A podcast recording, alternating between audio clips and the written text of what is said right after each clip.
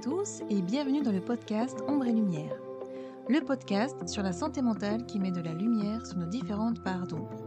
Je m'appelle Gwendoline Bichot, j'ai 34 ans et j'ai décidé de créer ce podcast car je souffre moi-même de différents troubles psychiques et émotionnels et j'ai ce besoin de mettre des mots MOTS sur des mots MAUX et de pouvoir apporter mon soutien à toutes ces personnes qui vivent des choses extrêmement difficiles et qui n'osent pas en parler ou qui se sentent seules.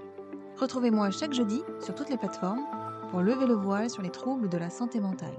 Parce que ce n'est pas juste dans notre tête et que ce que nous vivons est bien réel, il est important d'exprimer ce que l'on ressent à l'intérieur pour ne plus avoir besoin de faire semblant à l'extérieur. Aujourd'hui, je vais vous parler de l'insomnie. Qu'est-ce qu'une insomnie? Pourquoi en souffrons-nous? Comment elle se manifeste et est-ce qu'on peut en guérir? C'est ce que nous allons voir tout de suite dans ce tout nouveau podcast. Si cet épisode vous plaît et que le podcast de manière générale vous semble pouvoir être utile à d'autres personnes, n'hésitez pas à le partager et je vous invite même à le noter avec la note de votre choix sur iTunes. Laissez-moi un petit like ou un commentaire, je prendrai plaisir à vous lire et à vous répondre. L'insomnie, du latin somnus qui signifie sommeil, est difficile à définir de façon précise car il n'existe pas de normes en matière de sommeil. Il existe deux types d'insomnie. L'insomnie aiguë qui dure de une nuit à quelques semaines et l'insomnie chronique, au moins trois nuits par semaine pendant au moins trois mois. Cette dernière touche près de 20% de la population française. Elle est sévère dans 6 à 9% des cas.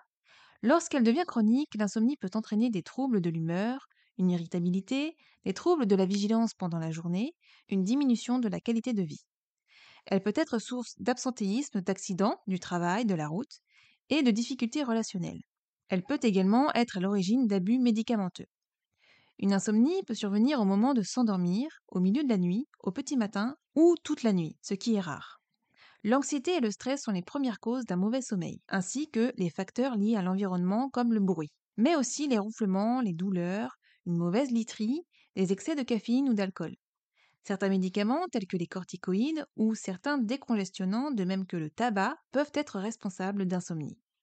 En cas de stress, votre organisme libère différentes hormones. Celle-ci active et stimule votre système nerveux, lui procurant les mêmes effets stimulants que si vous avaliez une tasse de café et vous empêchant de vous endormir. Dans les faits, l'endormissement et les différentes phases du sommeil se caractérisent par un rythme cardiaque plus faible que lors de l'éveil.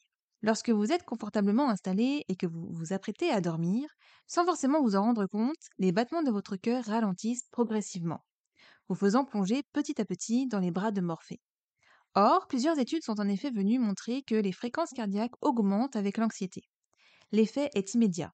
Les personnes anxieuses ont généralement un sommeil plus léger, pouvant donc être interrompues plus facilement, ce qui les rend moins réparateurs.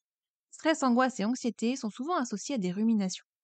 La nuit tombée, vous avez alors plus de mal à mettre votre cerveau au repos, car vous vous posez mille et une questions.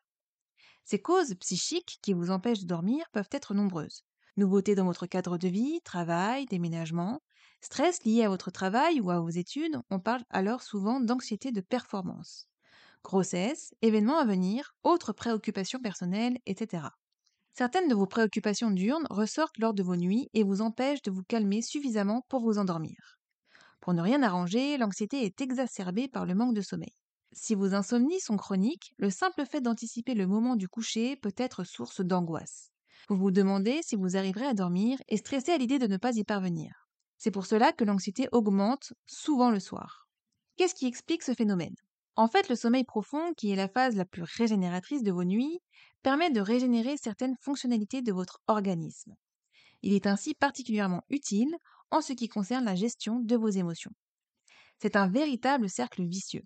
Un déficit en sommeil profond et une dette de sommeil vous exposent donc davantage au stress et aux angoisses qui, à leur tour, vous empêchent de dormir suffisamment. Outre les facteurs liés aux habitudes de vie et à l'environnement, toutes sortes de problèmes de santé aigus ou chroniques peuvent perturber le sommeil. Le syndrome des jambes sans repos, qui se caractérise par des envies irrésistibles de bouger les jambes, surtout durant les périodes de détente ou d'inactivité. L'apnée du sommeil, qui survient en général chez des personnes en surpoids ou qui ronflent de façon importante, elle provoque des pauses respiratoires de quelques secondes ou plus, à plusieurs reprises durant la nuit, qui peuvent ou non provoquer des réveils conscients. Les douleurs chroniques causées par l'arthrite ou un cancer, par exemple, la dépression, des difficultés respiratoires en cas d'insuffisance cardiaque ou de maladie pulmonaire, le besoin d'uriner la nuit ou nicturie, le reflux gastro-œsophagien, l'hyperthyroïdie, la maladie de Parkinson, la maladie d'Alzheimer. Lorsqu'un problème de santé physique ou mentale empêche de bien dormir, il est important d'obtenir un traitement adéquat avant tout. L'insomnie tend aussi à accentuer les symptômes de certains problèmes de santé tels que les migraines, les douleurs, les problèmes digestifs, etc. Certaines personnes dorment naturellement peu d'heures par nuit, sans répercussions néfastes. Elles ne sont donc pas insomniaques. Généralement, en s'attaquant à la cause de l'insomnie, la plupart des gens retrouvent un sommeil réparateur après quelques semaines. Il faut savoir que dormir est crucial, c'est tout sauf une perte de temps. Bien dormir est important non seulement pour se sentir de bonne humeur et énergique, mais aussi pour jouir d'une bonne santé à long terme. Durant le sommeil, plusieurs processus physiologiques s'accomplissent. Les tissus du foie et des muscles se régénèrent, le système immunitaire refait ses forces, la mémoire se consolide, etc. C'est durant le sommeil que la sécrétion des hormones de croissance est la plus élevée. Le cerveau profite aussi de ce répit pour éliminer ses déchets grâce aux antioxydants. Cependant, on ne sait pas encore grand-chose sur la façon dont le sommeil déclenche ces mécanismes réparateurs. Voici quelques conseils et astuces qui encouragent le sommeil. Faire de 20 à 30 minutes d'exercice par jour, les personnes qui font régulièrement de l'exercice, même de façon modérée, dormiraient mieux que les autres. Les personnes actives s'endormiraient deux fois plus vite que les sujets sédentaires et dormiraient une heure de plus par nuit. Aménager la chambre de façon à favoriser le sommeil. Il est conseillé de faire en sorte que la nuit, la température de la chambre à coucher soit légèrement inférieure à la température diurne, ainsi que de bien aérer la pièce. On conseille généralement une température qui se situe autour de 18 degrés. Il est recommandé de dormir sur un bon matelas et de dormir dans une chambre sombre et sans bruit. Faire attention au repas du soir. Évitez de manger tard, prenez un repas léger. Évitez la consommation d'excitants. Durant les quelques heures qui précèdent le coucher, évitez de consommer des excitants tels que le café, le thé, le chocolat, la nicotine, les colas. Se détendre avant de se coucher. Certaines routines de relaxation peuvent aider à s'endormir. La détente du corps et de l'esprit facilite le glissement dans les bras de Morphée. Dans les heures qui précèdent le coucher, privilégiez des activités calmes, qui demandent peu d'énergie.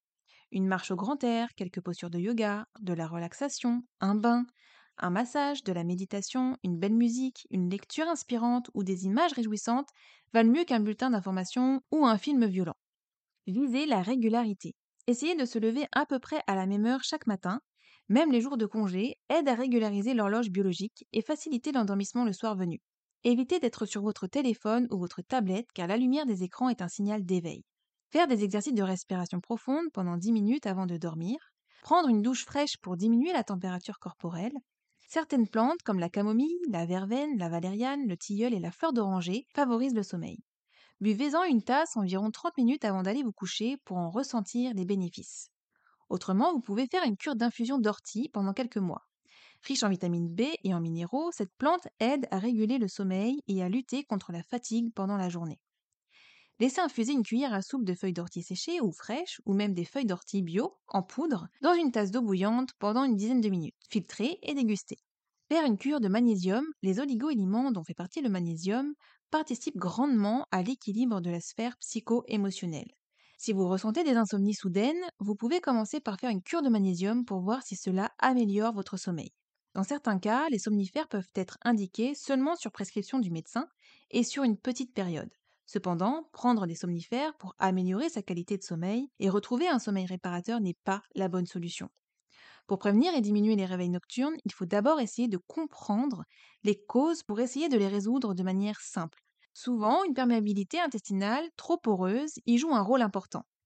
Les plantes telles que la valériane et les nutriments comme la L-glutamine sont alors de puissants alliés.